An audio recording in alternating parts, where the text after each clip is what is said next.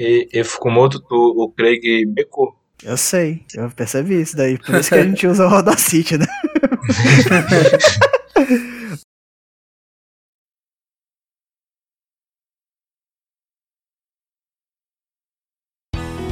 E aí, beleza? Bem-vindo ao Motocast, um podcast sobre animes, mangás, não sobre motos. Eu sou Fukumoto e o único cavaleiro negro que existe é o Guts. E aí, eu sou o Renan e eu já sabia que Berserk era bom e mesmo assim me surpreendi. Fala galera, é o Rubens e todo mundo odeia o Griffith. Não, mentira. Eu vejo muito, muito moleque aí, é, Griffith did nothing wrong, não sei o que. Claramente um desvio de. de... Caráter e. tipo, tu gostar do Kyrie Irving, né, velho? Mais ou menos, só que pior. Ah, pô, o Kyrie Irving nunca matou ninguém, né? Tanto a gente sabe. Só de desgosto. Desgosto. tá, mas antes da gente começar, né, já que a gente vai falar sobre Berserk, né, por causa do, que o Miura morreu recentemente, né, aí o Rubens tinha sugerido esse episódio, e como ele sugeriu, né, Rubens, dá uma sinopse rápida aí sobre o que é Berserk. Berserk não é algo que devo falar muito rápido, mas a gente vai tentar. Berserk é uma obra, final dos anos 80 e dos anos 90, que pode ser chamada como pai do gênero Dark Fantasy medieval, tanto no Oriente quanto no Ocidente. Ou seja, entender o tamanho das que Berserk tornou.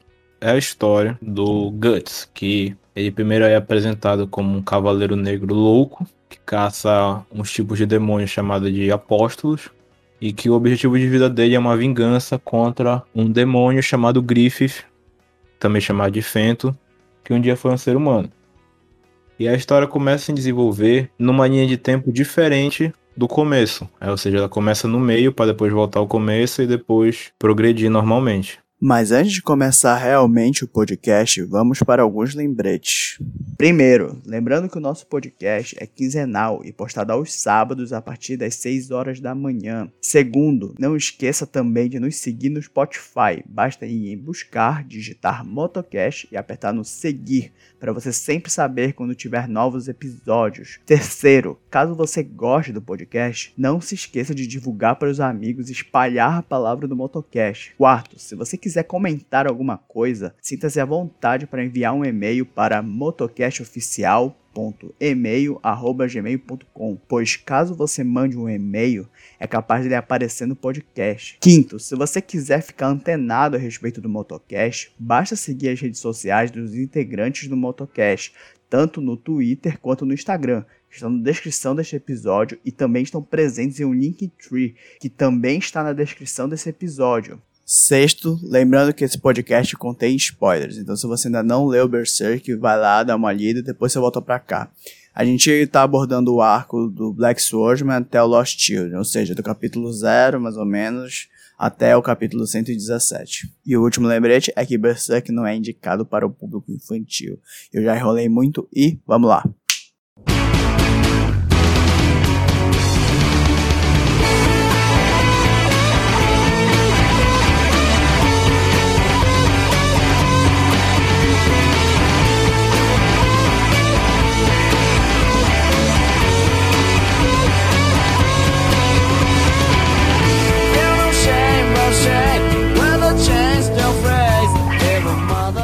Conhece Berserk um dia vai conhecer porque é impossível estar tá no meio dos mangás e dos animes e não ter escutado falar em Berserk. No mínimo a pessoa vai ter escutado falar que é vivo e provavelmente alguém vai falar que é muito bom. Bicho, nem, tipo, nem dentro do, do mundo de mangás e animes, assim. Uma coisa que, eu, que a pessoa já viu pode ter uma referência de Berserk. Quer dizer, é muita coisa que o Miura virou. Isso é verdade, tanto que, por exemplo, Dark Souls, que são jogos da From Software, Bloodborne em geral, o que vai lançar agora é Elden Ring, tudo que envolve uma fantasia medieval pesada, voltada para mortes, para temas mais sombrios, é basicamente inspirado em Berserk. Bloodborne tem muito muito Lovecraft, né? Muito... Sim, o Bloodborne, só que, por exemplo, Dark Souls e Demon Souls, o próximo Elden Ring, são quase tirados do universo de Berserk. É, é totalmente Berserk. Apesar de ser um, um, podcast sobre animes e mangás, é o primeiro que a gente faz voltado pro mangá. A gente só, normalmente só faz sobre animes. Sim, e, e é um, um, episódio especial, né? Tipo... É um episódio especial, em memória do Kentaro Miura. Aí o Berserk, ele é dividido em vários arcos grandes. Ele é um mangá grande de capítulos de 60, 70 páginas. E pra gente não estourar tudo num episódio só, que ia ficar ruim tanto pra gente quanto pra pessoa que tá escutando, a gente dividiu esse episódio de hoje em três arcos de ordem de lançamento, que é o Cavaleiro Negro, Black Swordman, que é o arco da loucura, e tem o Golden Age, que muitos dizem que é o melhor arco da história dos mangás, e a primeira parte do arco Conviction, que é o episódio da, dos Lost Children. Lost Children é o famoso arco que nunca vai ser adaptado pra anime. Exatamente.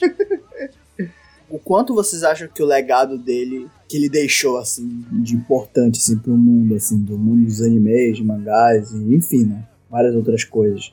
Fora o que vocês falaram, né? Do Dark Souls. Bicho, um negócio que eu queria saber era quais eram a referência do Miura, assim, porque muita gente tem a história dele como referência, mas eu, eu tenho a curiosidade de saber, tipo, no que que ele se baseou, tá no que que ele foi ler, o que que ele lia, o que que ele via. O que eu sei, na verdade, é que tipo, o Miura aí sempre foi um prodígio. Ah, é? É, ele era um prodígio. Tanto que ele ganhou uns prêmios na escola e o primeiro emprego dele, no gênero de mangá e tal, foi trabalhar com o cara do Hajime no Ippo. Meu Deus. Porque ele trabalhou em seis meses com o cara e o cara falou pra ele, olha, Miura, segue teu rumo que aqui tu vai ficar muito preso e eu não tenho muito mais o que te ensinar. Aí, a partir disso, ele já tinha uma ideia de Berserk e ele foi criando e no final ele lançou. A inspiração dele, eu sei que a inspiração do Eclipse, ele falou que é meio como ele imaginou, tipo como se fosse a visão de inferno dele. Tipo, ah, o que eu- tudo que eu tenho medo e eu acho ruim, eu vou botar nisso aqui. Mas em sim, de livros e tal, eu, eu nunca li algo que ele, que ele admita que ele tem, ah, eu li tal coisa, ah, eu fiz tal coisa. Eu não conheço muitas histórias de terror, assim, né? Por isso que. Não sei se ele já chegou a ler alguma coisa, né? Que. Não, tipo, eu, não diria nem história de terror, assim, sei lá, Inferno. Aí vai que ele leu, tipo, o Inferno de Dante, tá ligado? Aí de lá ele pode ter tirado algumas coisas que inspirou e tal. Porque tirar do zero, assim, o que ele tirou é. é- Ninguém, primeiro que ninguém tira, nada do, do zero, assim. Na verdade, eu acho que essa representação dele do inferno, né? Do eclipse, é a melhor representação do inferno que eu já vi, assim, uma obra de ficção, sabe? Apesar de que o do Dante também é muito bacana, né? Do Dante's Inferno e tal. Mas, bicho, é um dos momentos mais perturbadores que eu já vi na minha vida, assim, sabe? Tipo, da arte ser tão impressionante que tu ficas quase meio que amedrontado, sabe? Eu, eu nunca tive problema, por exemplo, de ter medo dessas coisas e tal. Mas, cara, eu cheguei a ter pesadelos quando eu lia a parte do Golden Age, né? Com, com os God Hands lá. Não, não os God Hands, mas é, os apóstolos. é tanto sangue que jorra naquela hora. É bisônio também ao mesmo tempo. Antes da gente começar a. Que a gente tava discutindo, né? O que a gente ia fazer de Berserk e tudo e tal. É, eu tava até me perguntando, né? Porra, esse cara deve ter uma mente muito perturbada, né? Deve ser um cara, digamos, legal, assim, de conversar no bar, né? Vai querer se matar logo depois.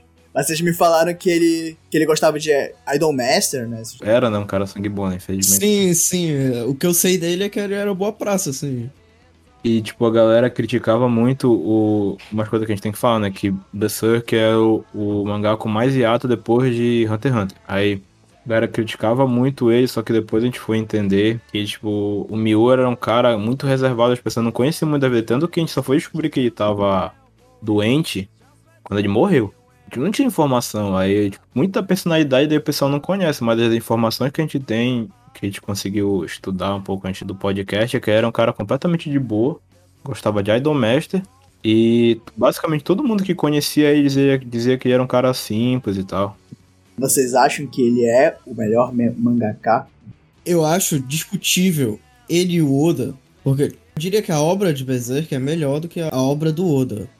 Em questão até de arte, de desenho e tal.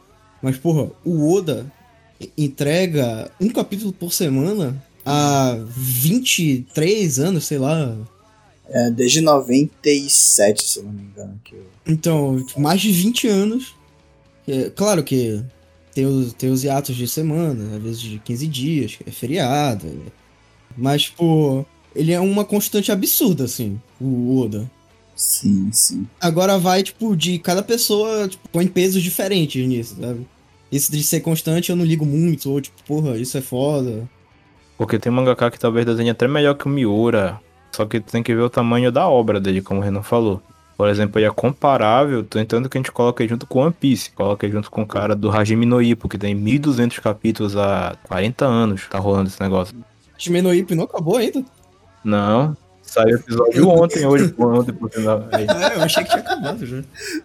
E eu acho que o Miura, como a gente não sabia muito dessa situação dele de saúde, a galera fala que era relapso e tal. E mas em eu, eu, pelo menos em nível de arte, eu não vejo nenhum acima dele. Mas se tu comparar as obras como um todo, ele não, talvez ele não seja o primeiro, mas considero ele tá lá em cima. Eu não sei sinceramente se ele é o meu mangaka favorito. Só sei que Berserk é uma obra assim que é tão boa que é difícil não colocar ele assim no top 10, top 5 ou até top 3, entendeu? Mas ele no top 1. Berserk é top 1 mangá, assim, não tem o que discutir pra mim. Apesar de ele não ser meu mangá favorito, mas ele é uma das melhores histórias que eu já li na minha vida. Eu não sei se eu vou encontrar algo que me empolgou tanto lendo quanto o Golden Age. Pra mim, o Golden Age, apesar de, por exemplo, meu mangá favorito até hoje é o Fullmetal, né? Eu não vou entrar em detalhes que eu sei que a arte do Miura é melhor que a do Fullmetal, tudo e tal. Tem um ar mais sentimental com o Fullmetal, mas Berserk, bicho, aquele arco do Golden Age não teve. Pra mim foi o melhor arco de todos, assim. Eu li pela segunda vez agora, né, pra fazer esse podcast. Cara, foi do caralho reler tudo, assim. A história é muito bem feita e o, e o Miura tinha um jeito de construir a história de uma maneira que não ficava chato, velho. É impressionante, tem uns momentos que não tem como parar de ler, assim. Não tem como parar de ler. É simplesmente assim, tu lê assim quando tu vê, passou 50 capítulos, entendeu? Vai devorando o capítulo. Aham. É porque começa com capítulos muito grandes, né? Tipo, de 200 páginas, Isso. sei lá. Aí depois, quando vai pro Golden Age, são capítulos de 20 páginas, 26. E aí, tu vê, tu já tá lá, sei lá, no cento e pouco, assim, e tu nem sente, assim. É tipo, voltando de novo, o Miura, ele extrapola esse nível só de mangá, entendeu? Tipo, ele é comparável com Lovecraft, Tolkien, é, George R. R. Martin. Eu acho que o Miura, ele conseguiu colocar Berserk no gênero de fantasia medieval junto com esses caras. Pra ver o nível da, da história. Porque, por exemplo, bicho, o universo de Berserk não deve nada. Por exemplo, o universo de Senhor dos Anéis. Não deve nada. Não deve. Tipo, tipo, tu pode falar Senhor dos Anéis é ter uma língua específica, tá? Isso aí tu pode falar lá e tal, mas pô, construção de personagem, ideias, como ele lida com vários aspectos da cidade medieval, assim, e não deve em nada pra nenhum desses caras. Eu acho. Eu também concordo, acho muito boa a história, como ele constrói tudo. Além da história, a arte dele é. É isso que a gente já falou, mas a arte dele é muito, muito foda, assim. Tem vários quadros, assim, que se tu pegar, recortar, ele vira um quadro, assim, pra tu colocar numa parede, assim, uma arte. Qual- Tem algum quadro pra vocês que é, tipo, o melhor de todos, assim, que vocês se lembram, do que vocês já leram, né? Porque eu sei que o Renan ainda tá lendo o Berserk. Cara, eu já salvei alguns quadros, velho. Tem um que eu acho do caralho, que só que eu vou dar spoiler pro Renan se eu falar. E. e- Não, acho- eu acho que o Renan já viu. Pra mim, é como ele faz Falconha. Eu acho que Ah, ali é o ápice do ápice de como tu pode desenhar bem alguma coisa. E tu, Renan? Bicho, tem um que eu salvei, que é logo quando ele pega a armadura Berserk também, que é muito foda, assim. Esse, esses capítulos da armadura Berserk também são muito bons, né? Eu acho que essa parte é a parte mais legal do, do mangá. O quadro que mais me impacta até hoje foi um que é um dragão, eu acho que ele tá em volta de um castelo. Eu só não me lembro em que parte é especificamente. Eu já vi esse quadro, mas eu não cheguei ainda nele. É a abertura do último arco. Esse quadro, é pra mim, quando eu olhei assim, eu falei, bicho, vai tomar no cu, sabe? O nível de, de preto e branco que ele consegue colocar, assim, de cor, né? As escamas do dragão, cada escama é desenhada, tipo, tu fica tipo, puta que pariu, mano. Quanto tempo esse filho da puta gastou pra desenhar isso daqui, sabe? Cara, esse daí não tem como. Quando eu olhei essa porra, eu fiquei pensando, bicho, isso aqui não é um mangá, isso aqui é uma obra-prima, velho. Isso aqui é uma arte mesmo. Sim, se tu pegar esse quadro do dragão aí, colar na parede normal, assim, ninguém nunca vai. Só quem viu, né, claro. Vai falar alguma coisa. E Berserk 89 já tem 32 anos. Aí tu percebes a evolução do desenho dele. Porque eu acho que lá quando ele começou a escrever, ele tava num lugar muito ruim da vida dele, porque os capítulos como ele desenha os apostos e tal, um negócio bem pesado. Mais parecido com aqueles quadrinhos da Dark Horse, sabe? Um negócio meio Conan. Aham, do- dos selos da Vertigo, né, também, né? Que é, foi quando começou uma era violenta, né? Nas HQs também, né?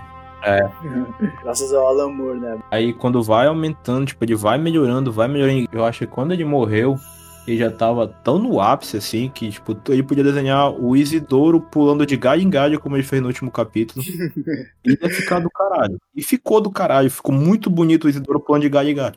Mas tá ligado que ele, ele não desenhou esses últimos capítulos mais, né? Não, ele desenhou uma parte. É porque ele ensinou os estagiários dele, os, os ajudantes dele, a desenhar como ele, entendeu? Porque assim, assim ele tinha mais tempo pra pensar na história e saía mais rápido também. O, o Berserk, é bom gente falar como ele é estruturado. Porque o Berserk ele é da Young Animal. Ou seja, ele não é da Shonen Jump. É de um selo bem menor. Só que o Berserk ficou tão grande que o Miura tinha uma empresa que ele, obviamente, que ele era o principal criador, voltado tudo pra Berserk. Ou seja, ele tinha equipes, ele tinha empresários, tudo cuidando de, da imagem de Berserk. E tanto que quem produz ele aqui pro ocidente, normalmente quando vem um mangá de lá é a Viz que traz, que é a empresa que compra normalmente os títulos da Shonen Jump. Aqui é quem comprou ele, ele vendeu pra Dark Horse, exatamente pelo nível da história dele. Até porque a história também é muito pesada, né? Também de Berserk. Agora, eu fico questionamento, né? Porra, ele tem um bando de bicho trabalhando pra ele. Não custava ele mandar fazer, rapaz. Escolhe um estúdio bacana aí pra gente fazer um anime aí. Era, foi, era isso que eu ia falar. Como é que deixaram fazer esse último aí, pelo menos? Eu vou te falar que há muito tempo atrás eu assisti o de 97, eu acho que é alguma coisa do tipo. É 97. O, o anime, que é o Golden Age, né? Então quando eu fui ler agora eu já sabia o que acontecia e tal. E, tipo, até pra época, não é um anime ruim, tá ligado? Não, é um anime muito bom, pô. Principalmente em que. e Dizem muito que, a- por exemplo, aquela música que tu mandaste outro dia, o Gut Team, dizem que a trilha sonora dele é muito boa. Sim, é muito boa, é muito boa. É é um anime de bom nível, esse de 87. Tanto que eu assisti primeiro esse anime de 87, depois eu fui pro mangá.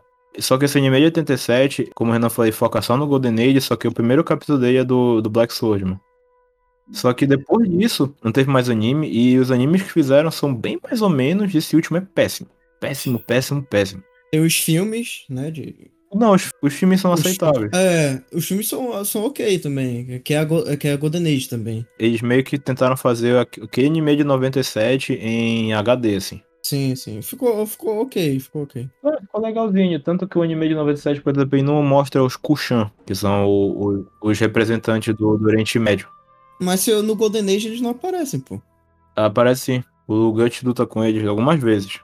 É? Ah, ele é é um cara que usa duas facas, assim, né, na mão. É, é, é, é exatamente. E, e aí tem os serviçais, são os bichos de 3 metros de altura.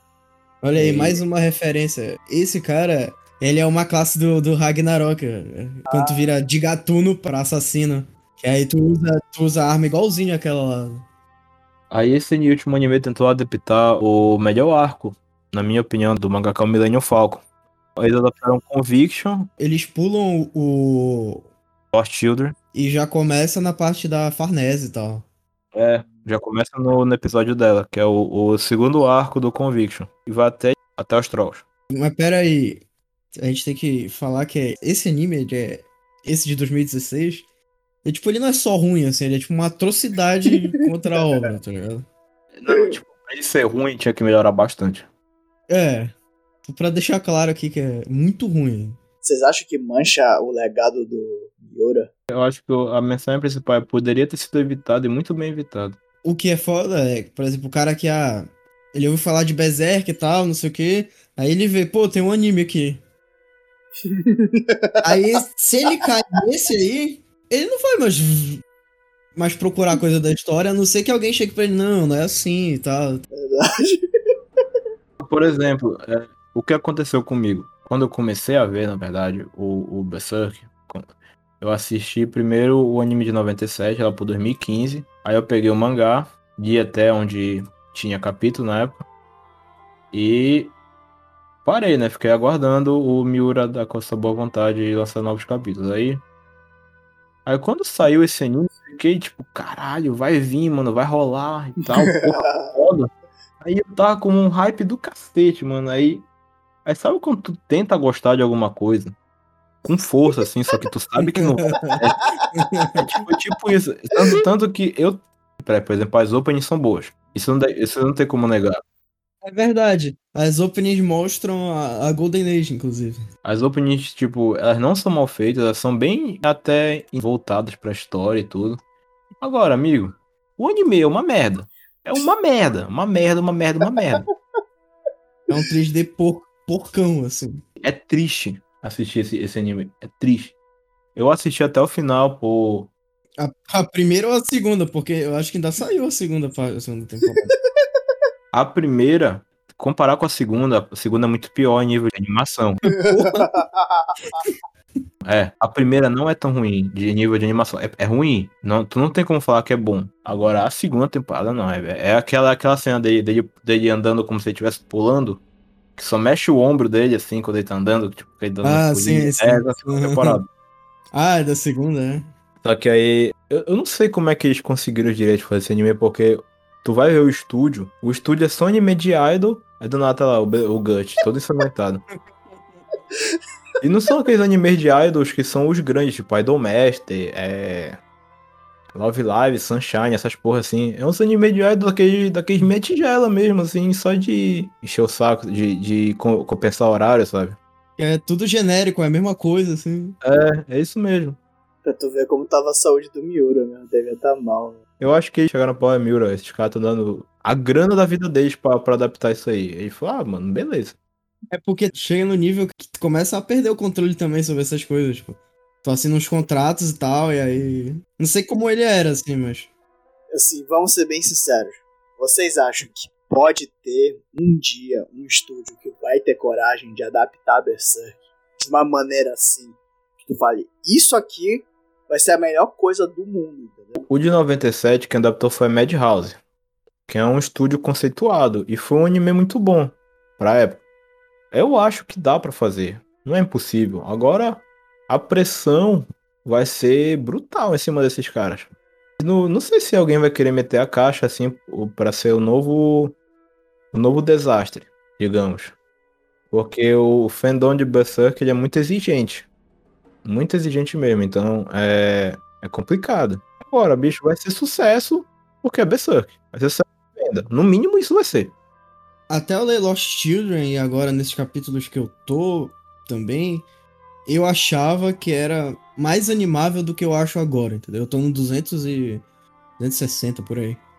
Cada vez fica mais difícil de adaptar, assim. Tanto por questão das lutas, do desenho e tal, da arte do Miura que melhora, tanto por questão de, tipo, de, de ser violência, de gore, assim e tal. Porque uma coisa é tu ver o desenho, outra coisa é tu ver animado com voice actor e com cor e tal. E, tipo, tem criança no meio, entendeu? Isso é, é, muito problema aí, tá ligado? Porque, por exemplo, GTA, não, não existe nenhuma criança em GTA. Porque GTA é um jogo que tu pode atropelar a galera e tal. Mas, tipo, os caras não, não fazem crianças em GTA justamente porque, porra, mesmo sendo tudo de mentira, né? É estranho, assim. Eu acho, como a Ana falou, existem arcos mais adaptáveis do que os outros. Por exemplo, o Golden Age já mostrou que ele é adaptável. Agora, eu não vejo adaptando, por exemplo, o Black Swordman. Eu não vejo eles adaptando o Black Swordman porque é um nível de doença ali, de, de loucura que não sei se vale a pena. Por exemplo, um dos animes mais pesados que eu vi foi Helsing. E Helsing não chega perto de metade do peso de Berserk. Até Helsing, por exemplo, é da Madhouse. Teve Go Goblin Slayer, tá ligado? Que, que porra, o, o primeiro capítulo impactou a galera. Berserk iam ser vários primeiros capítulos de Goblin Slayer, entendeu? E Berserk, é, todas as coisas ruins do mundo aparecem lá. Tipo, tem estupro, tem é, é criança se matando, é, é pai prostituindo o filho, é pedofilia, mortes em geral, todo tipo de morte que tu pode pensar, tortura. É, tu vê uma pessoa literalmente ficando é, com problemas mentais depois de ser torturada. Tu vê o, o Gut que ficou doido, literalmente doido. todos os mods do mundo tá tão ali. Então eu, eu acho muito difícil é, certas partes de Berserk serem adaptáveis. Se- por exemplo, o arco do Conviction é um arco adaptável. Tem umas cenas ali que, que dá pra fazer. É, mas a cena da, da Farnese eu acho meio cabreiro de fazer, velho. Não fizeram, pô. Fizeram nesse outro. Você tá sendo muito cabreira, velho. Meu Deus do céu. Cabreiro. Meu sonho é que a Madhouse pegasse Berserk pra adaptar de novo. Só que eu acho que, conversando agora com vocês, que vocês falaram, realmente, vale a pena que eles cortem algumas partes, tipo o início do Golden Age, aquela infância do Guts, que eu acho que eles poderiam cortar, né? Poderia cortar o Lost Children também, que é muito. Cara, aquela cena são perturbadoras. Veja, tu não precisa fazer com detalhes, assim. Por isso que eu tô falando, tipo, não precisa adaptar dessa maneira, entendeu? Eu acho que poderia até cortar isso daí, mas pra fazer mesmo, eu acho muito inviável só pela questão de dinheiro, velho. Porque pra tu fazer uma luta boa, o Berserk tem que ser muito absurdo de, de animação, entendeu? E ainda, ainda tem um detalhe, porque, por exemplo, eu gosto muito de um mangá também que ele se chama Kingdom. E Kingdom é batalha de reinos, né? Então é exército pra caralho. E o Berserk, ele ainda pega isso, né? Ele tem exércitos muito grandes. Quanto mais, assim, figurante pra desenhar tudo e tal, mais difícil é pra animar, né? Esses negócios tudo. Principalmente porque o, o Golden Age é basicamente só guerra, né? De exército e tal. Então, muito difícil, né? Eu acho, eu já meio que desisti que é um sonho, mas não acho que vai acontecer, saca? Uma adaptação foda, assim, de Berserk. Mesmo. É muito. É muito investimento e acho que pouco retorno, saca? Não sei se se consegue tancar por, pela violência, né? A violência é tão grande que é só público adulto que pode ver isso daí. Mas, tipo, tem filmes que, que tem estupro, tá ligado? Ah, Millennium. Quem quer ser um milionário? Eu acho que tem também. Tem uma cena que o cara arrancou de uma criança com uma colher. É sério. Tem algum spot que dá pra tu fazer a violência, mas que tu, sei lá, não vai fazer as pessoas terem vontade de vomitar, entendeu? Que eu, eu não sei explicar o que, o que é. Mas e o mangá, vocês acham que vai continuar? Eu acho que vai. Eu acho que continua mesmo também. Eles têm duas situações. Porque logo quando o Mira morreu, soltaram que ele deixou muito material de história pronta. Storyboards prontos, com a continuação da história até mais ou menos o final do Fantasia, que é o arco que tá agora. Só que a partir daí eu não sei o que eles vão fazer. Eu acho que eles vão adaptar essas histórias. Eles vão fazer a continuação, mas depois de terminar o Fantasia eu não sei o que vai acontecer. Eu acho que o cara que for pegar pra, dar, pra continuar a história vai pegar um rojão, sabe? Pós-arco do Fantasia, no caso. Porque se Fantasia já tá tudo meio que pronto, é mais tranquilo de, de continuar a história, né? Mas eu acho que o pós-Fantasia talvez seria o arco final, né? Do Berserk até. Quando que o Miura ia fazer, eu acho que. Será que tem alguém que tem bolas pra fazer isso? Tenho certeza, não. Ah, mano, o maluco tem pra tudo, né? Eu acho que o Renan vai- vai chegar com essa conclusão também. O Fantasia resolveu muita coisa. Só que falta a conclusão. A, a minha história com o Berserk é que, tipo, eu vi os. Eu vi o anime antigo, né? E eu disse, pô, eu vou ler porque eu sei que é bom, ele é o top 1 do My Anime List e tal. Só que eu tava, porra, eu vou esperar chegar na iminência do final. E aí eu pego, tipo, o último capítulo, é, logo que eu terminar de, de ler tudo, entendeu? A intenção era essa, ler tudo e chegar a esperar só o último capítulo. Mas aí o Miura morreu e aí eu disse, ah, agora eu vou ler, porque enfim. É, o pior que a minha história com Berserk eu não me lembro. Eu acho que foi o Rubens que me fez ler Berserk. Porque eu me lembro que eu li quando eu tava aqui em Belém, numas férias, assim. Olha aí, olha aí, olha aí. Tá vendo como é? Minha identificação é alto nível.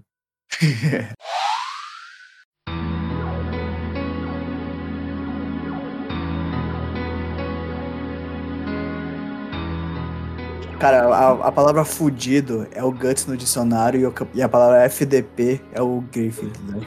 O Guts tem uma das piores coisas que existe, velho. O cara não consegue dormir direito, velho. Caralho.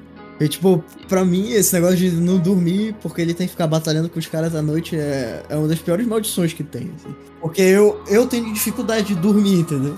Tipo, não dormir já é- seria muito escroto. Daí que surgiu, é, como é? Taxi Driver e Clube da Luta, cara. Os caras não dormiam. Verdade. Eu não sei em quanto tempo sem dormir que tu começa a alucinar, assim, porque realmente tu começa a ficar pirado se tu não dormir. É pior que tem, tipo, os, os caras fazem um cálculo lá, tipo, ah, se tu passar três noites de sono sem dormir, tu começa a ter. E não é só não, dormir, né? Ele tem que ficar lutando. Da do fudido, né, velho? Coitado. E os God Hand, todos eles têm um design bizarrão, né? Eu acho muito foda, velho, o design deles, sabe? É o Void, a Sten, aí tem um, um que é tipo um- uma boca estranha, assim, tipo um bocão e tem um, e tem um baixinho, que é um cabeçudo. Esse Void é referência de alguma coisa que eu não consigo lembrar. cara. Eu não sei se, se o que eu vi era em referência ao Void do, do Berserk ou o contrário, entendeu? Bloodborne tem, pô, uns bichos assim. Já, já ia falar isso. O Void me lembra alguma criatura do Lovecraft. Aí tem a Sten. Eu acho que aquela cena que, a- que o rosto da Sten vai aparecendo no eclipse, o pessoal de Evangelho é um robô. muito, muito foda isso daí. Eu acho bacana que ela parece a medusa tudo e tal. Veja, o que o pai do Shinji quer em Evangelion é basicamente montar o deus de Berserk, né? Que é, tipo, o- deus da casualidade é a alma de todas as pessoas do, do que vão pro inferno, né? A intenção de Evangelho era juntar as almas dos humanos. Vira uma consciência coletiva. Coisa que eu tava reparando, o God Hand e o Guts ele é transportado junto com aquele rei pro mundo dos God Hand, né? No, no final do, do Black Swordsman, né? Sim, sim, que meio que não, não tem gravidade, sei lá, porque as escadas estão todas invertidas e tem escada. Parece um quadro lá que é antigo que eu me lembro. Isso, é. Seria um quadro surrealista, Fukumoto. Isso, exatamente.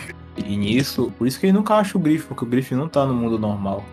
Mas é, mostra que o Berrelite é o caminho, né, pra eles se encontrarem, né? Eu acho que o melhor design dos God Hand, depois do Griff, do Fento, né? Que é Fento, né? Griff. É, o, é o do. Daquele bicho bochechudo. Ah, tu gosta desse, desse design desse cara? Do... Achei bizarro o suficiente pra ser do caralho. É, sei lá, esse bicho dá vontade de dar soco nele, assim. É o bicho bochechudo e o, e o baixinho rindo. É o que tem o óculosinho, né? O bochechudo. É. É o Bic esse daí, né, de óculos de sol. Aí tem um que fica no, com um bicão lá, que é o Conrad. Ele meio que não tem um corpo, né? Ele é só. Só cabeça, né? Ele é uns tentáculozinhos, assim. E- Esses dois até agora eles não tiveram muita participação, né? Na, na história em geral. O único que tem participação em si, que tu sente que tem uma importância, é o Fento e o Void, né, na verdade. Len aparece, A Slen aparece, é. o Kunai vira pra ela. É, princesa vadia do. É Horror Prince of the Uterine Sea, que ele chama ela. É. É tipo um xingamento muito valendo, assim, só que, tipo, muito educado ao mesmo tempo. Mas esses que são os piores, assim. E, bicho, eu desejo muito que eles contem o passado de cada um desses daí, porque são cinco filhos da puta supremos, né, da história. É, são cinco caras tipo o Griffith, né? Aham, exatamente. Minha ideia de Berserk é ser que o, o Guts vai matar o Fento, né, no, no final, obviamente. Os outros, cada um vai pegar um do, do bando dele. Só que o Guts não tem, por exemplo, um Zoro da vida, assim. Eu já ia falar, isso parece One Piece, cara. Que, tem o vilão que o Luffy luta e, a, e os sidekicks lutam com os sidekicks. Porque várias pessoas se apaixonam pelo Guts. O Guts é muito foda, bicho. Ele é um cara de 2 metros de altura, 120 quilos de puro músculo, e aí te salva de um monte de demônio, caralho. Não, mas não é por isso. Ele, te, ele salva a tua vida cinco vezes na semana, caralho. Não, mas não é só por causa disso, tá ligado? A Casca se apaixona por ele por causa da personalidade dele, tá ligado? Não, a casca né, é, é- é aquela paixão normal de, de, de se conhecer, ela foi florescendo. Ele salvou a vida dela algumas vezes. Mas a, a Diz, pô. É Diz? Acho que é Diz. Ela se apaixona pelo Guts também. Quem? A Jill, a Jill. Ah, tá, sim. Não. Eu não acho que ela se apaixona. Ela se apaixona pelo Guts, pô. Sério? Tu Uhum. interpretar dessa maneira? Pô, É, com certeza. Eu interpretei dessa maneira. o Black Swordman, né? Relendo agora, eu percebi que eu não gosto muito desse primeiro arco, assim. eu acho que ele só serve meio que pra mostrar que o Guts tem trauma, né? Que ele tem ódio do, dos God Hand, que é Perrelite, né? Tipo, a vingança, os, os apóstolos. Só que a, tipo, a loucura do Guts é tão. Tão nojenta, sabe, nessa, nessa parte que eu não consigo gostar. Mesmo já sabendo tudo que acontecer, saca? Eu não gosto do, do, do primeiro arco. Acho que por isso que eu acho o Golden Age muito melhor, assim. Eu, eu, eu acho que o primeiro arco ele serve, como vocês já falaram, para apresentar o Guts. E, e, apresentar o tom que vai ser a história dele. Porque o, o Black Sword não tem plot nenhum, é o Guts passando a faca em todo mundo. Sim. É que quem de ver pela frente ele tá matando. E não importa se é, se é criança, se é demônio, se é mulher, e tá passando. Aí quando começa a fazer sentido a história, a, a ter um plot, a ter um, um, desenvolvimento de personagens, é no Golden Age. Aí por isso que muita gente considera o Golden Age o, o verdadeiro início, né, da história. O primeiro arco, ele serve para te deixar curioso também. Tipo, ah, pô, por que que o Guts não gosta que ninguém toque nele, né? Isso tudo tu vai entender no Golden Age, entendeu? E o Black Swordsman, ele introduz o melhor sidekick, o Puck. Vocês acham que o Puck ele é inútil? É, porque quando eu tava relendo, eu tava pensando se ele era inútil, se ele era inútil ou não, assim. O que, que vocês acham? Não, o Puck é legal, pô. Ele não é inútil. Ele ajuda bastante o Guts. Ele cura o Guts. Primeiro que ele já não é inútil ainda.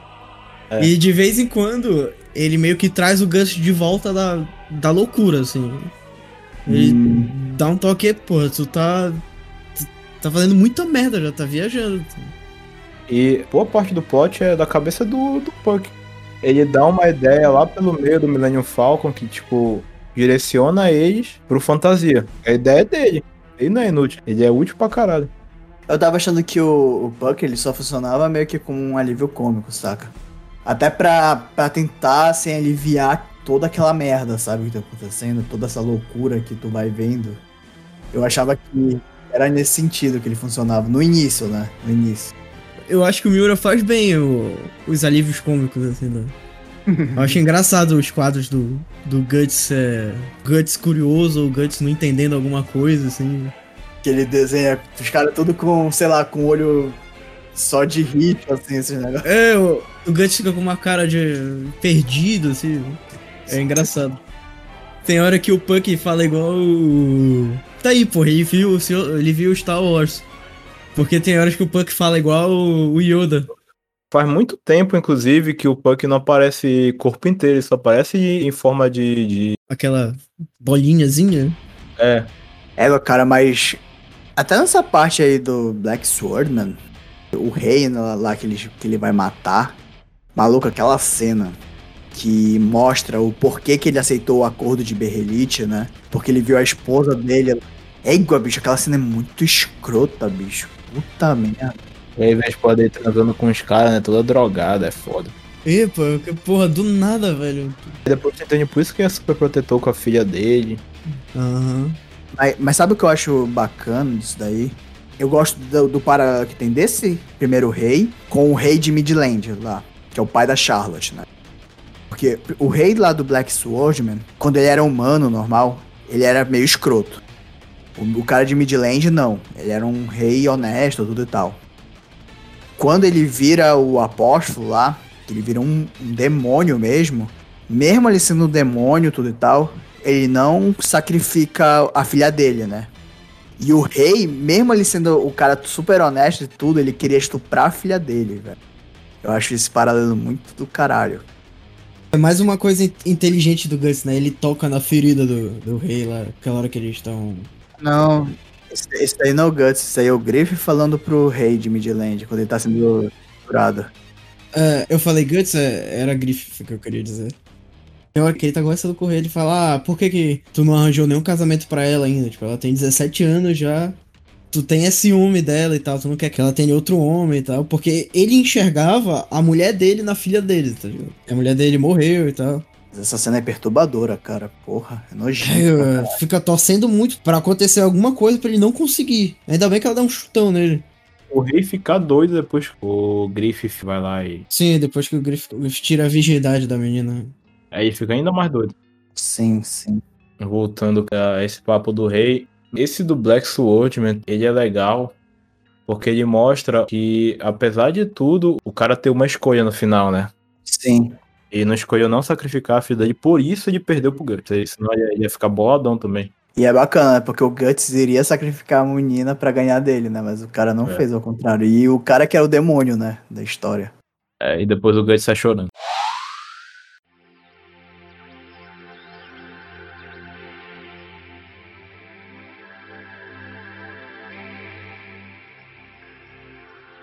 Você sente que, tipo, o Golden Age, ele, ele daria uma história completamente separada da história principal? Eu sempre tive essa impressão.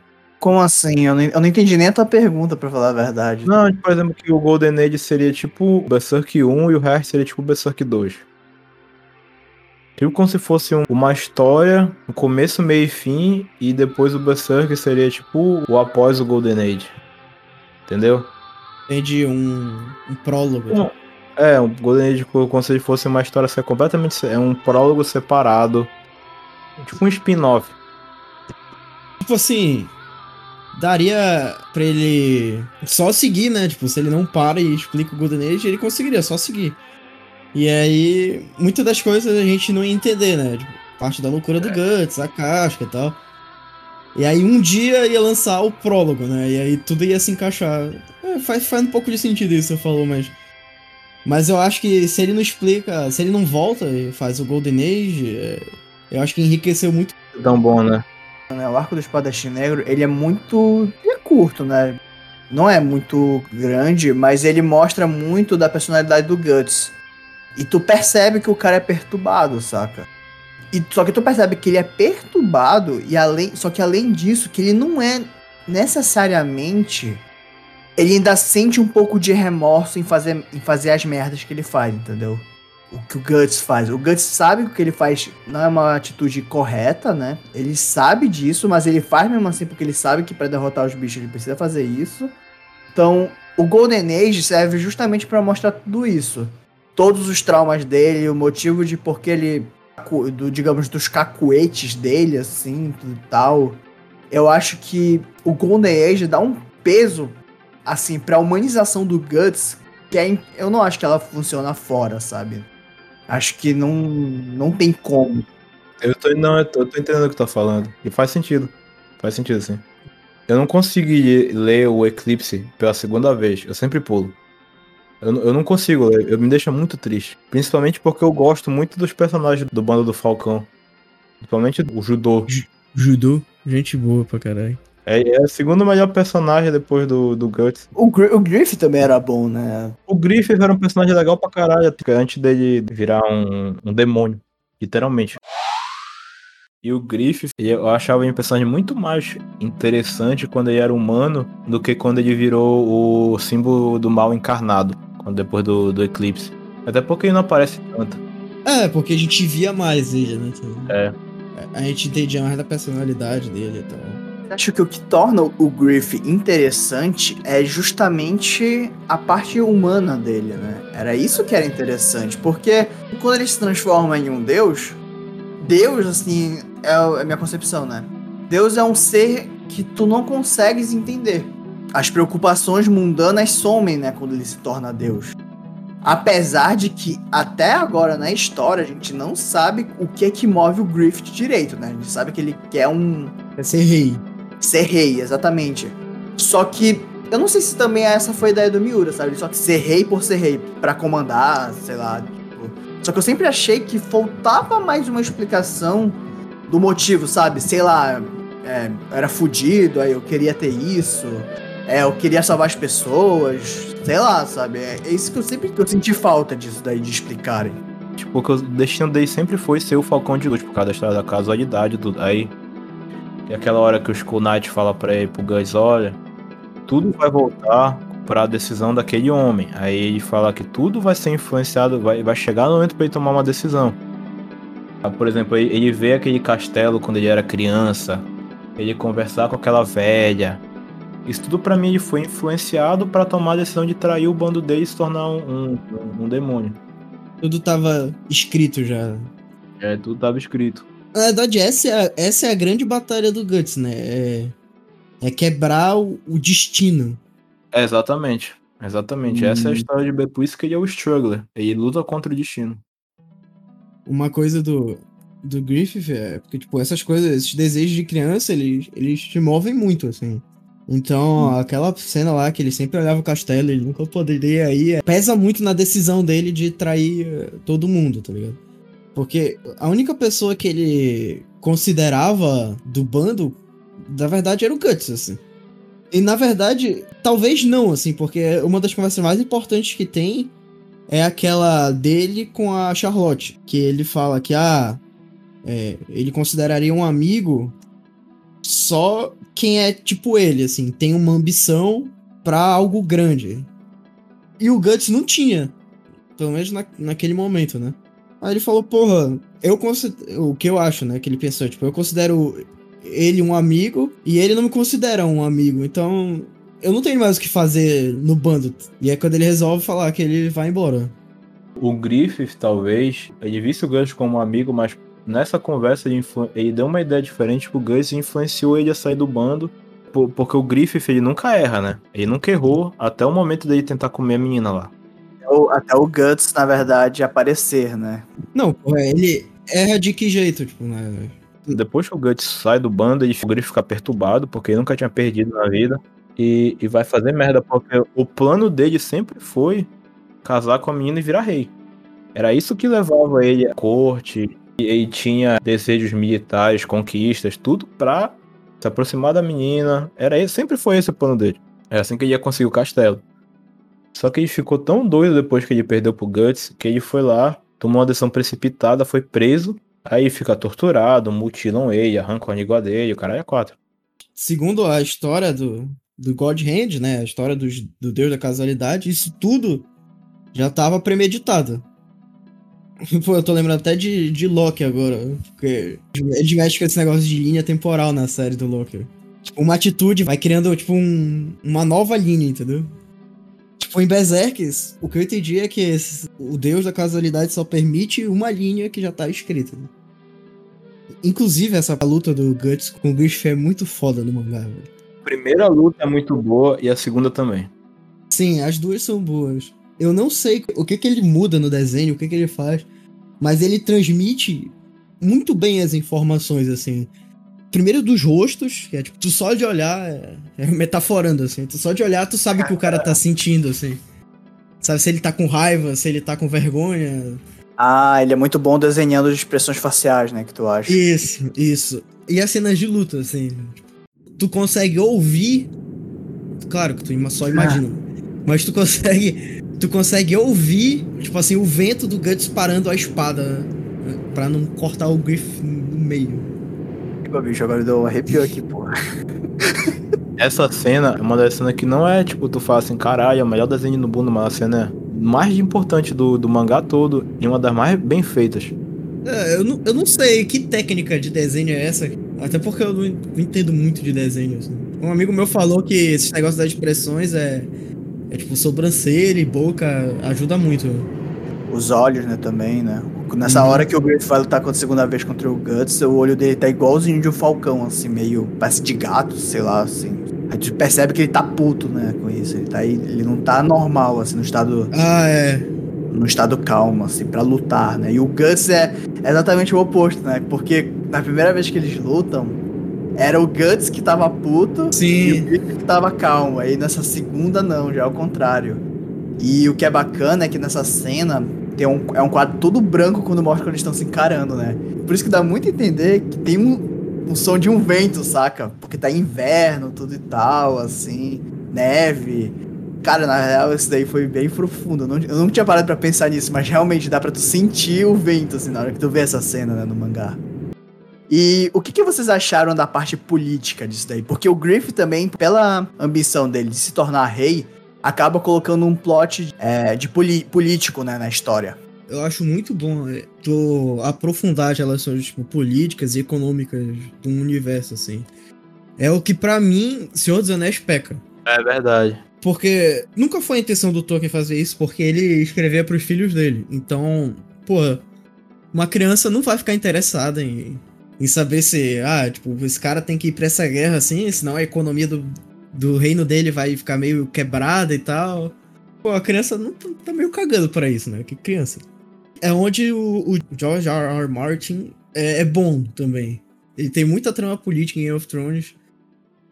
E, porra, pra mim, o quanto, quanto mais tu detalhar o universo em essas questões, melhor, assim. Essa parte da, da política dá o tom muito no, no Golden Age e também para um entendimento melhor do decorrer da história, mas ela é muito importante exatamente por causa do Griffith. E também para ter uma ideia do universo, por exemplo, o Guts, ele nasceu na guerra, ele foi criado na guerra e, ele, e a única coisa que ele conhece é guerra até ele conhecer o Griffith. Porque os, os lugares que ele nasceu, o, o pai dele eram mercenários, e existe tudo um, um contexto do, do porquê tem guerra, e tu, tudo vai sendo bem explicado o que são os nobres, por exemplo, a Farnese ela, ela, é apresentada como uma pessoa do alto escalão da igreja. Mas sim, essa parte da, da política eu acho que é um ponto muito importante exatamente por causa do contexto. E principalmente por causa do Griffith, que é o, o a maior ator político da história do, do Berserk. É quase um efeito borboleta, né? Tipo, as coisas é. políticas vão acontecendo porque coisas lá de trás e tal. Uhum. É, inclusive, aquela hora. Aquela hora que a Charlotte explica os, os eventos que aconteceram séculos atrás, que ela fala. Que é a história do poço que o Griffith tá lá. O rei Geiseric, né? Isso, isso. Que aí quando Deus envia os cinco anjos, né? Que são os God Hand, né? Voltando um pouco ao Griffith, além dele ter essa ambição absurda aí de descontrolar, nem ele consegue controlar mais, porque tudo, até o Guts falar que vai sair, tudo tá no controle dele, né? Aham. E aí, quando acontece isso, ele, ele dá uma pirada, assim. Eu tenho uma teoria que, na verdade, o Griff, ele é. Ele ama o Guts. Porque tudo o que o Guts meio que faz, assim, na história, meio que ocasiona pro Griff tomar uma ação que ele se põe em perigo ao ponto de deixar tudo a perder de se tornar rei, entendeu?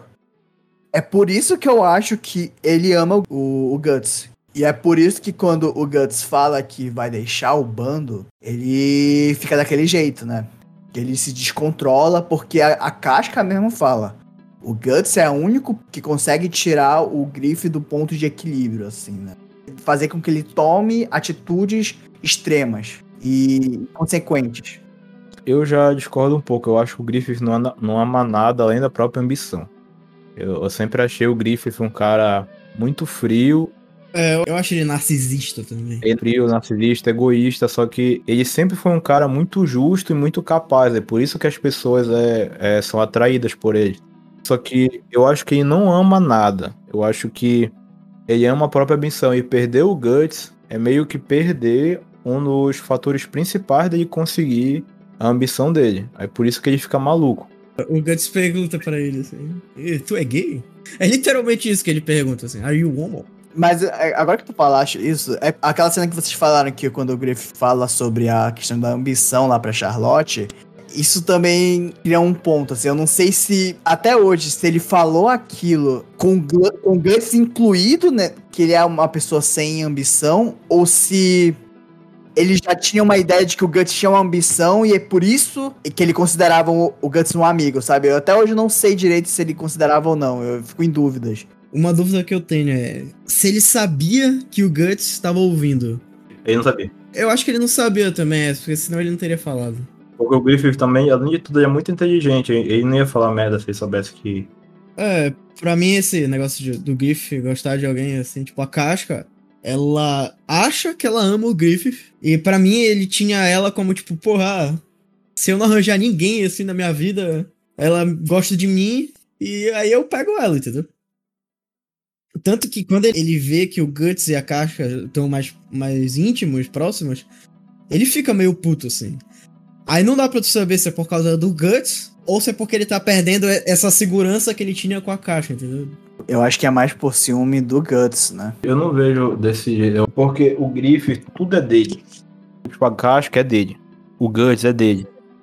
Só que momento, a partir do momento que ele tá, por exemplo, no final do Golden Age, antes dele entrar no Eclipse, o Gus tem aquela discussão com a Casca, aquela de tipo, Casca e Casca, é o seguinte, Griff tá fudido, o que a gente precisa fazer agora? Ele, ele não consegue falar, ele não consegue andar. Aí a Casca fala, não, eu vou cuidar dele, Aí o Guts fala, não, tu não quer ir comigo, a gente se ama e tal. Aí o Griffith, ele se sente, porque ele ainda, ele, apesar de ele estar tá tudo quebrado, ele ainda é o Griffith, né? Aí ainda é aquela pessoa narcisista, egoísta e, e tudo. Ele se sente tão é, desmoralizado de jogarem ele como fosse uma, tipo, uma pessoa de segunda categoria, pertencendo a alguém, por exemplo, podia ser da casca, tipo, ele, ele não ia conseguir fazer nada sem a casca.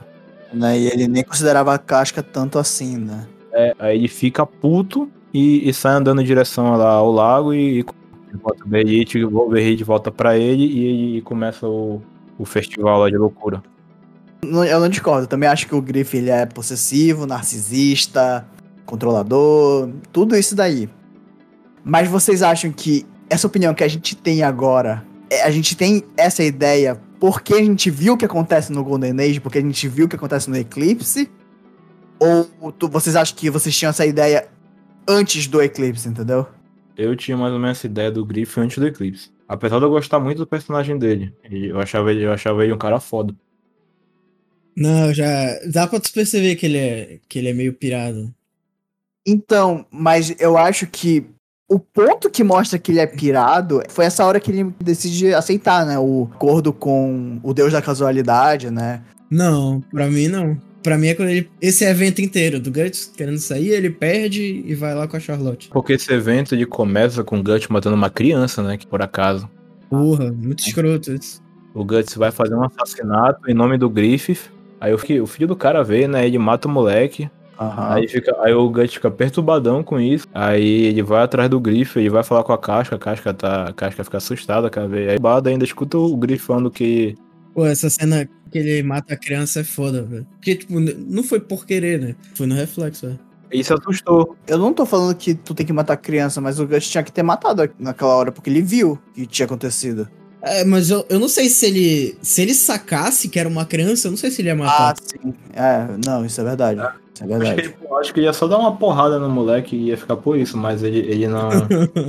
Aliás, isso aí é, isso é muito foda, porque essa parte que ele mata o Adonis, né? Que é o molequinho, ele era o primogênito lá do irmão do rei, e provavelmente o irmão do rei que iria assumir, né, o trono.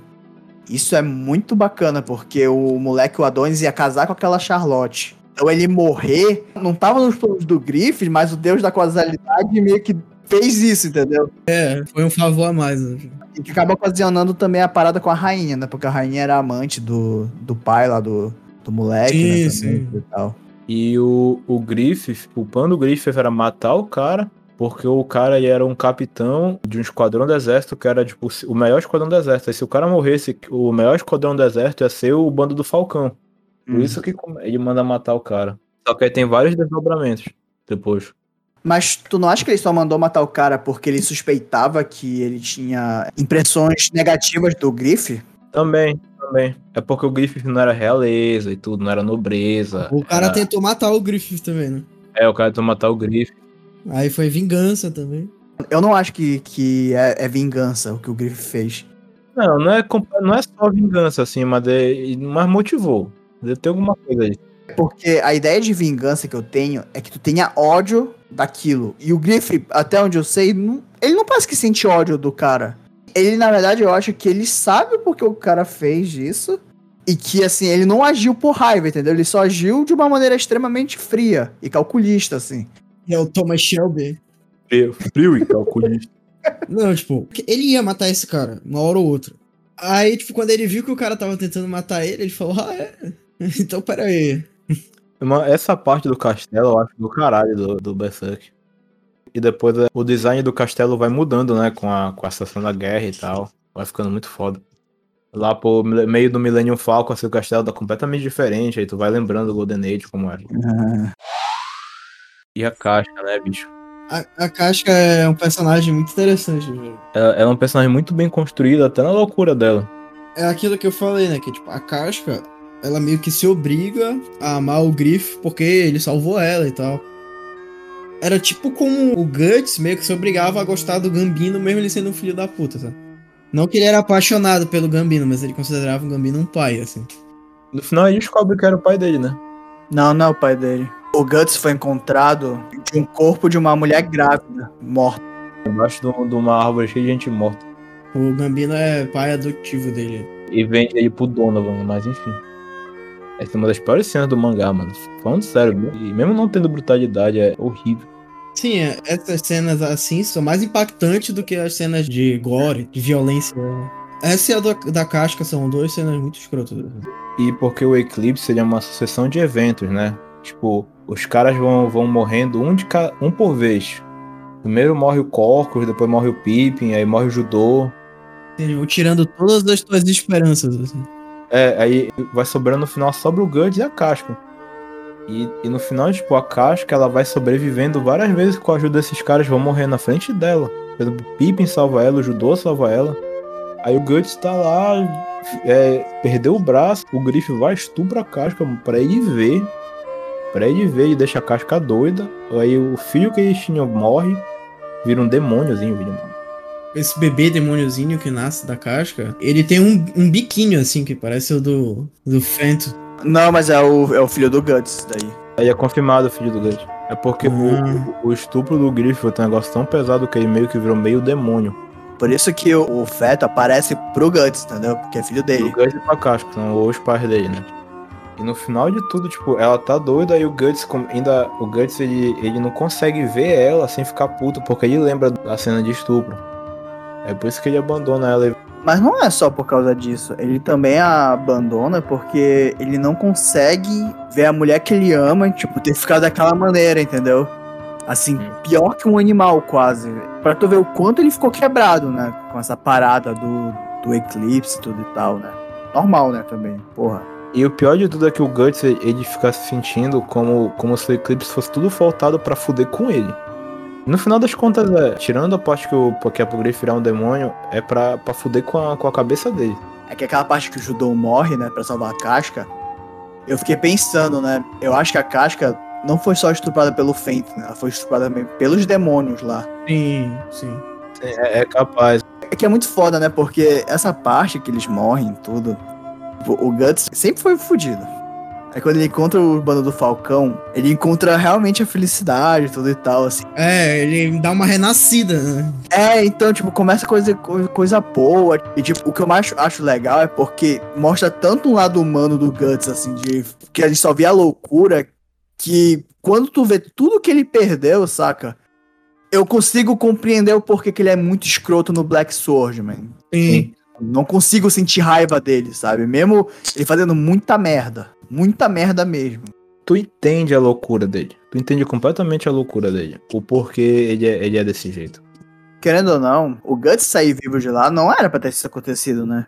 É, quem salva eles é o Skull Knight. O que é foda, né? Porque, tipo, eles conseguiram sobreviver, né? Mas o que eles presenciaram, sabe, naquele inferno, talvez fosse melhor se eles morressem. Não precisavam sofrer tanto pra morrer, mas tudo bem. Às vezes é para pensar, será que não era melhor? Ter morrido, entendeu? Não, e, e- e no final de tudo, tipo, tudo que eles tinham era o bando do Falcão e acabou. Tanto que o Guts, o Guts, a única pessoa que ele conhece fora do bando do Falcão é, o- é o Ferreiro e a filha dele. E todas as pessoas que ele conheceu, elas morrem. Não, tem sobre o Sim. Ricket, né? O Ricket, o Ricket sobra, né? Não, Ricket- tipo, Ah, é antes, antes do bando também. Acho que é o primeiro capítulo que ele, um cara vai dar carona pra ele, assim, e o cara morre simplesmente porque ele tá com o Guts, entendeu? Isso é uma das razões porque, por isso que o Guts também é, evita falar com pessoas, porque todo mundo que chega perto dele corre risco de vida, por causa da marca do sacrifício. É, porque ele tem que matar justamente a filha do, do cara que deu carona pra ele. O demônio possui ela e mata o pai dela. E depois começa o arco de redenção dele, depois que termina o Golden Age, que é o Conviction. Que ele começa a voltar a ficar normal. Normal. Quando ele se toca, né? Do que, tipo, porra, ele tá lutando pra tirar a marca dele da casca e ele abandona a casca, tá? Ele É. prende ela. E, e por isso que é importante o Lost Children, porque no Lost Children que ele saca e decide voltar pra mina élfica. Na parte da casca também. Os momentos mais fodas que eu acho é quando o Guts ele, ele mata aqueles 100 caras lá que estão perseguindo ele e a casca. Muito foda, muito foda. É o Guts, o 100 Man Slayer. Sim, ele ficou conhecido como isso, né? E a cena que quando o Judô e a Casca encontram o Guts, eu acho muito foda, sabe? Como é desenhado. Ele tá descansando num carvalho, né? Tipo, e com a espada, assim, cheio de ferimento, com a armadura quebrada e com flecha, não sei o que. É muito doido, velho. O Golden Age, ele tem tanta coisa foda que, tipo, se o Berserk acabasse depois do Golden Age, assim, você ia falar da história do caralho. Sim. O judô é o cara que tem as conversas mais legais com o Guts, assim. Lembro benzinho aquela hora que o Guts tá, tá encostado no, meio que na, no muro do castelo lá e tal. Aí ele começa a falar do Guts e fala, ei Guts, tá, tu tá meio afim da casca, não sei o que e tal. O Do é o psicólogo da galera lá. O Judô é o cara mais cabeça que tem no, no bando do Falcão, depois do Griff. Tem um painel do mangá, eu acho que é de uma primeira parte de um capítulo, que são todos eles conversando ao redor de uma fogueira, que tá o, o Guts sentado numa árvore, e tá o Griffith, o, o Pippin, o Corcus, o Rickert. E a casca, né? O Rickert é um cara que eu, ach, eu achava que deveria ter uma participação maior. Apesar de no final do Millennium Falcon ele fazer algumas coisas, só que não é muito interessante. A única parte bacana, interessante dele é que ele é o primeiro que se encontra com o Skull Knight, né? Que ele é, É. salvo por ele, dos Ah, apóstolos. verdade. O anime de 97, ele saiu na época que tava saindo o Lost Children. Aí, a última cena, quando o, o Rickert ele vê a menina, a amiga da Gil, a, A Rosine. que é o demônio fada. Aí eles fazem isso de referência, aí o Kunat passa, vê lá, fugindo todo mundo e vai salvar o Guts e a Casca. Eu acho que o melhor personagem desse, sem ser o Guts, os secundários, é o Skull Knight, de- desses primeiros arcos. E tá aí um design muito foda, velho. É o desse cara. O, o cara que fazia comigo o podcast, o Nicolas, ele até tinha falado, assim, quando ele pensa no Golden Na- no Skull Knight, ele pensa nos álbuns do, de metal, sabe? Tipo, e realmente lembra muito Iron Maiden, assim, essas coisas, saca? É, lembra um pouco, lembra um pouco. o Skull Knight, transição da história, né? Do, do Golden Age vai falando assim pro. E Guts, fica esperto com esse Griffith aí. Tem uma ambição muito forte. Será que ele vai botar vocês acima da ambição dele? Ei, bicho, mas tu tá, tá falando merda, Rubens. Quem fala isso é o Zod. É o Zod? É. Ah, o Zod, ah, tá certo. O Knight, ele fala da casualidade lá pro Guts, na hora. Isso, é. Ele, ele chama o Guts de Struggler. Aí tu assume que o Skull Knight é um Struggler. Aí depois tu vai entender e tal.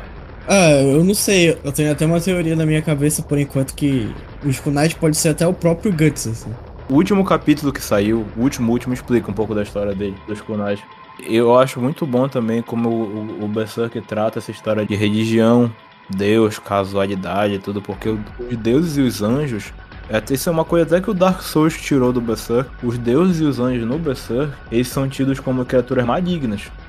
Tanto que o Griffith, que depois vira o Fento, ele é um anjo. Ele é um anjo enviado de Deus do God Hand. Por exemplo, toda aquela religião voltada no Falcão de Luz é uma religião meio que maligna para influenciar as pessoas. A razão da vida dele ser o Falcão de Luz, seria o Griffith. Só que o Griffith, todo mundo sabe, ele é um demônio. Ele não é o Griffith, ele é o Fento, pra falar a verdade. A identidade dele deixou de ser o Griffith para ser o Fento, o Falcão de Luz.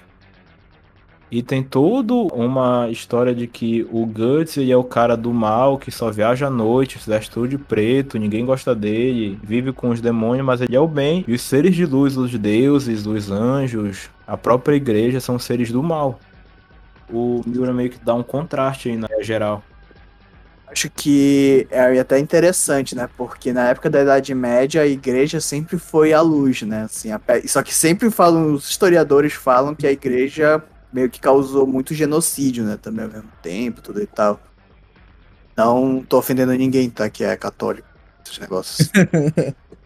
Ah, o cara tem que aceitar que a igreja já fez coisa ruim. Mas, tipo, a, a igreja fez coisa ruim, mas não fez coisa boa também, tipo. sim, sim. Tipo, hoje em dia, a, a maior instituição de caridade do, do mundo é a igreja católica. A igreja inaugurou o conceito de universidade. Sim, exatamente. E o Skull Knight, todo o design dele, como vocês falam, um negócio mais pro heavy metal, assim, caveira e tal. Ele é de ser um cavaleiro que anda num cavalo semi-morto. Apesar de, apesar de tudo, esse é um dos personagens do bem. Se tu botar uma pessoa que nunca leu Berserk e falar, olha, esse aqui é o Griffith. Esse aqui é o Skull Knight. Quem é que tem aí? Verdade. É, pessoa, não, o cara aqui é do bem. O Griffith e tal, é o Falcão de Luz, os cacete.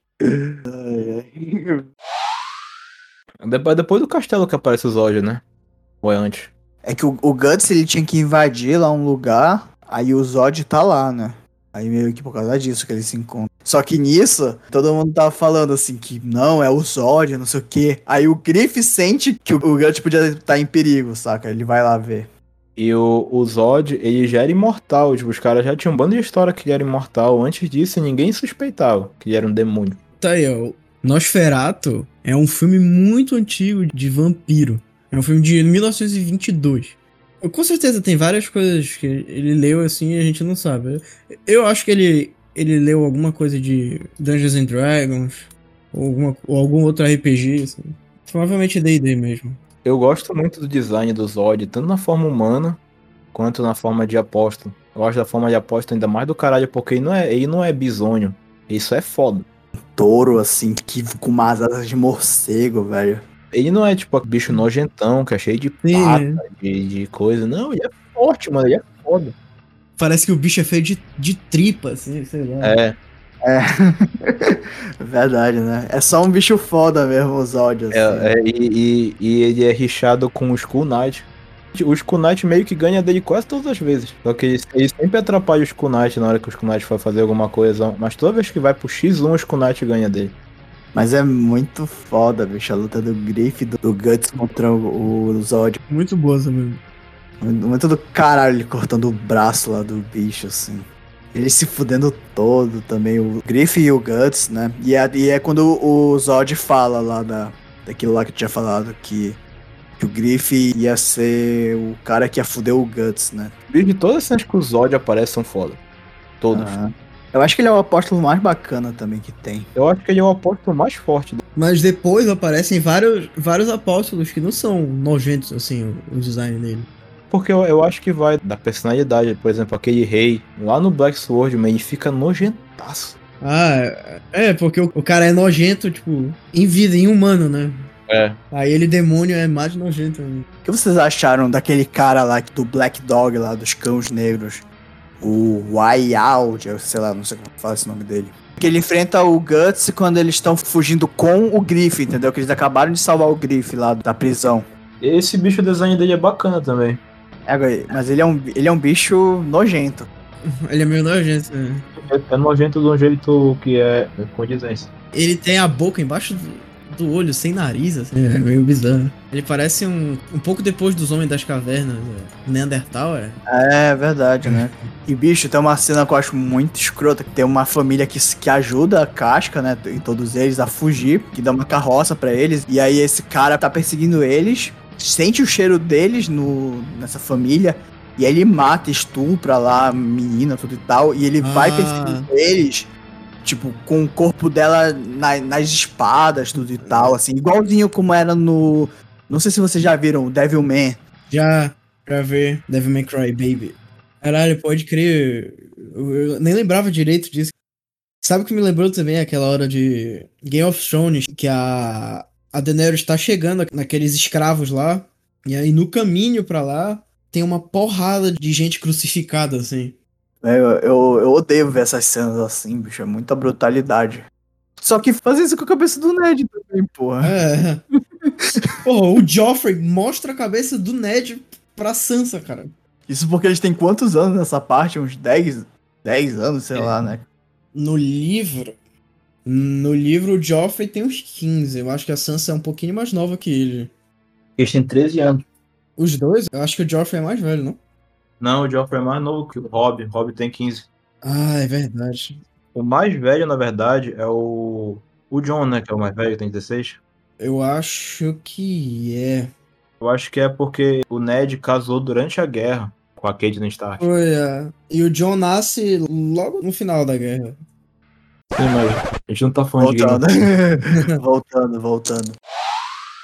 Eu achei muito interessante que nesse universo do Berserk tem os tipos de berrelite, né? Os apóstolos, eles são feitos a partir de um berrelite, né? Só que o que torna os mão de Deus é um outro, né? É o Crimson. O do Griffith é literalmente o ovo do imperador. É porque o Griffith, o imperador do mundo novo lá, que é o Falcão de Luz. Os outros são diferentes. São berrites de tipo, menores. Mas cada um do, dos God Hands é um berrelite especial. Só no, a gente só não sabe qual. Isso é meio estranho também, porque como é preto e branco, né? É, eu demorei a sacar tem uma hora que fala que o berrelite do Griffith é, é crimson, que é vermelho, carmesim. Que é diferente do, do, do, do rei lá que. É, é aqui. Edge- É o Egg of the King, The Crimson Bandit. O Guts, ele quer saber como ele usa essa porra pra invocar os caras e dar porrada neles. Essa é a intenção dele. O o que eu quero saber é se ele já descobriu mais alguma coisa de como ele fazer isso e tal. Sem spoilers, sem spoilers. Quem entende mais de Berrelite é o, o Knight. O Crimson Berrelite, ele, é, ele aparece a cada 216 anos. É, Isso é muito específico. Aí tem um eclipse, aí o, o dono do, do, do Crimson Berrelite, ele vai ser chamado pra uma audiência com os God Hand. Depois que a gente vê o eclipse, né? Que o- os apóstolos que o Gus vai caçando foram todos que mataram os membros do bando do Falcão. Tem uns que sim. É, um- isso é um easter egg, até porque ele não fala. Por exemplo, aquela que matou o Corpus, que era uma mulher, ele transa com esse bicho. Ele cai na armadilha de propósito. Essa cena do mangá é meio bizarra. É literalmente a primeira cena do mangá. Já começa com caralho, assim, tipo. E, e tu percebe que, tipo, o Miura começou a história. Já sabendo, isso é foda, velho. E o, o rei lá que aparece, ele que mata o resto do bando dos Falcões que tá junto com o Rickett lá. Ele e a Rosine. Esse negócio de já saber, né, várias coisas da história e tal, é muito, é muito foda. O Oda é um cara que faz isso também. Eu tava vendo até o, o Afonso Solano do- falando sobre isso, que ele, ele escreve também, né? Quando ele vai criar uma história, tu tem que saber, tipo, meio que o início, como funciona o universo e o final. Eu acho que fica Sim. muito mais fácil, De escrever. é, de tu ir to- tomando os rumos se tu já souber o ponto final, entendeu? Mas tem coisa que eu, eu vejo e eu sinto, né, eu tenho quase certeza que o cara não escreveu o final ainda. E não sabe do final, sei lá. Bleach foi um cara. Eu acho que Naruto também. Naruto também, o final é uma bosta. Ele não fazia a menor ideia de como é o final. O que é justamente o contrário do Oda. O Oda até hoje sabe qual é o final. E o Miura, eu acho que não, não só sabia, mas como eu acho que os caras da empresa dele sabem o final. Com certeza, né? Eu acho que depois que ele ficou doente, é possível que ele não tenha mandado, sabe? Tipo, falado assim, o final. Não é possível. É que nem o George Martin, que algumas pessoas sabem o final e tal. Até porque ele, ele tem uns problemas de coração e tal.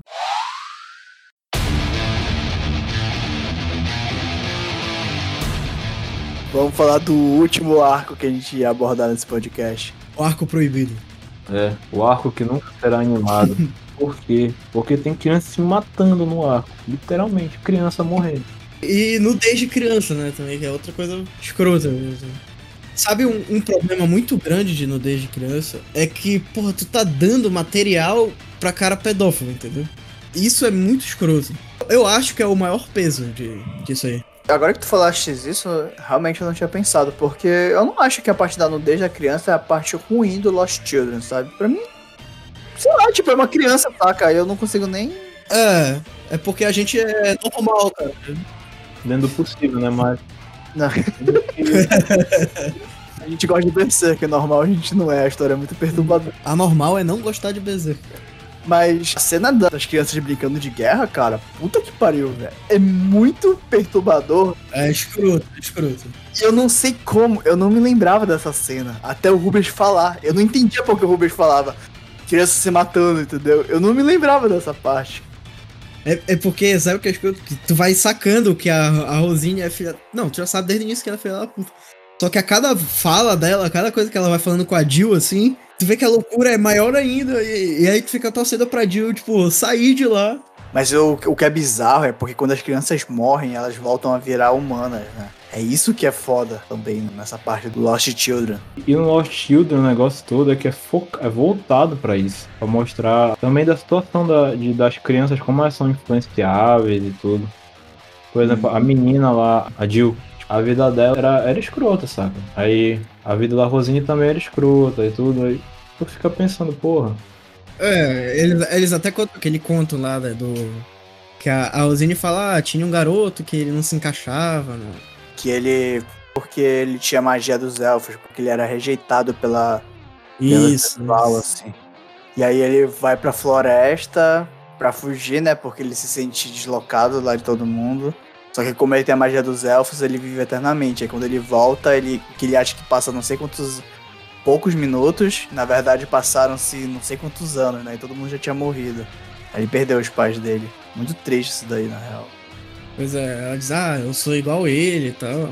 É, porque a vida da Rosinha é uma merda, né, também, porra. Sim. O- A mãe dela foi estuprada durante a guerra, assim, e ela é filha, né, assim, de um estuprador, assim. Nem sabe que é o pai, né? É, e o, o Gus salva a Jill, ela se sente muito mais segura, ela até vê ele como uma figura até paterna, porque o pai dela é um bosta.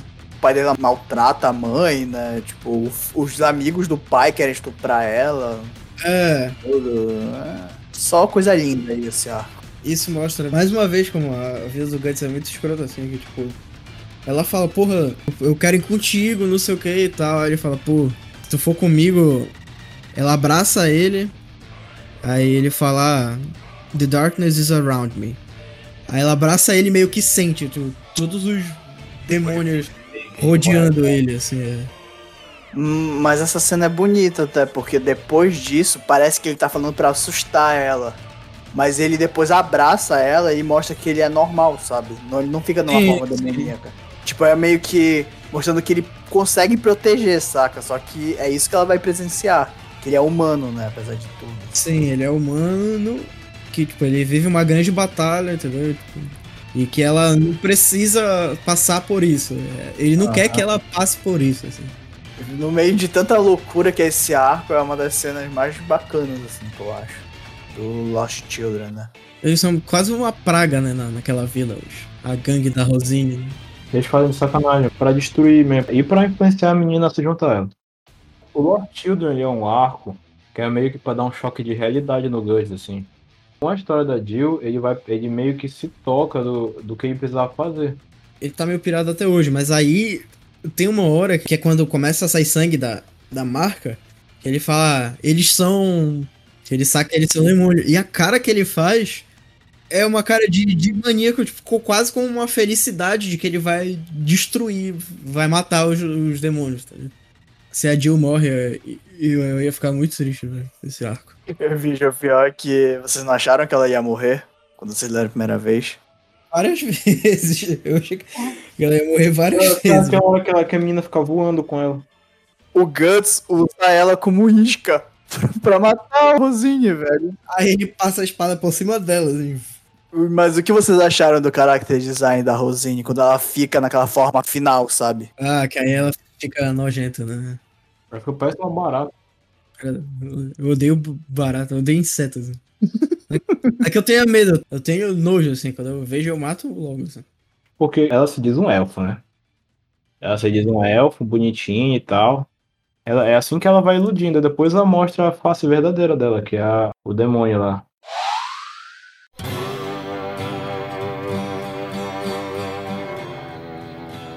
Pra conclusões finais, cara, o que é que vocês acharam, no final das contas, tudo lendo, relendo Berserk?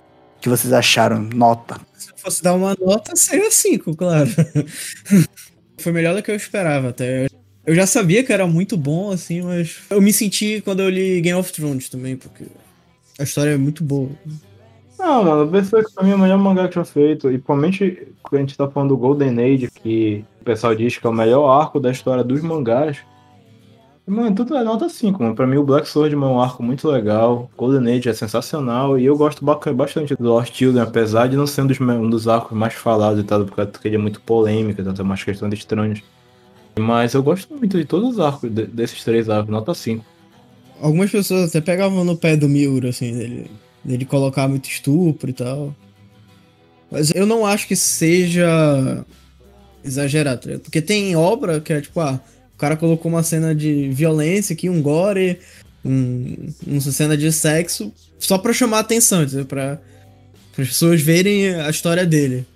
E no Berserk não, tipo, toda essa cena de violência de violência sexual também, ou de, de sexual, tem tem um sentido, assim. Eu acho que Berserk pra mim leva nota 5 porque ele serve pra mostrar o pior que o ser humano é capaz de fazer, sabe? Todas as coisas assim, tipo as animalidades, né, que o, o ser humano é capaz de fazer. Eu acho que por causa disso que eu dou nota 5 pra história. É tão brutal que os momentos assim chegam a te dar, sei lá, tipo, azia, saca? Gastura.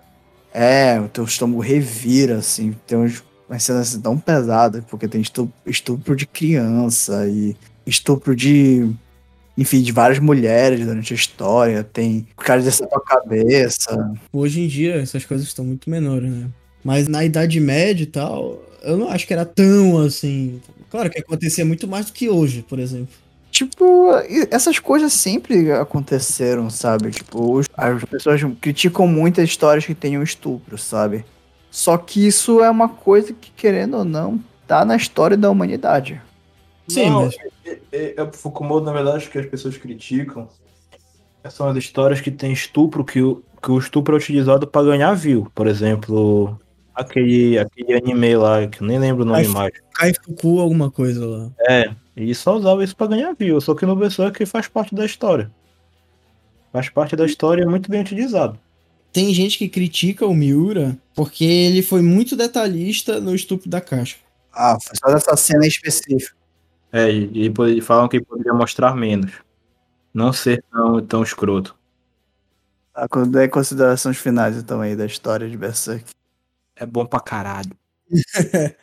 Mas dizer que fazia tempo que eu não lia. Sabe o que é? Quando tu começa a ler um livro muito bom e aí fica pensando sobre o livro e tu quer ler e terminar logo, assim. Fazia tempo que eu não achava uma história assim. Ah, bicho, Berserk é, é. Principalmente esse começo deles é, é. É tão bem feito, mas tão bem feito que não parece. É. Mangá, sabe? Falando sério, não parece mangá. Parece um livro, nível de Game of Thrones e. E transcende a ideia do mangá. Da representatividade do. Ele, ele consegue alcançar coisas maiores do que a maioria dos mangás alcançou. Ele conseguiu romper essa barreira, que tem muita gente que tem preconceito com mangá, apesar de que mangás têm histórias muito boas, até melhores que muitos livros por aí. E ele conseguiu romper, tanto que Berserk é cultuado por todo mundo. Todo mundo que leu Berserk, entendeu a história, entende que o Berserk é outro nível. Sim. Se fosse uma história só escrita, Ia ser um livro foda. o desenho e tal é um a mais, com muito bom também. Na verdade, eu não tenho nem considerações finais, você já falando tudo que eu falaria.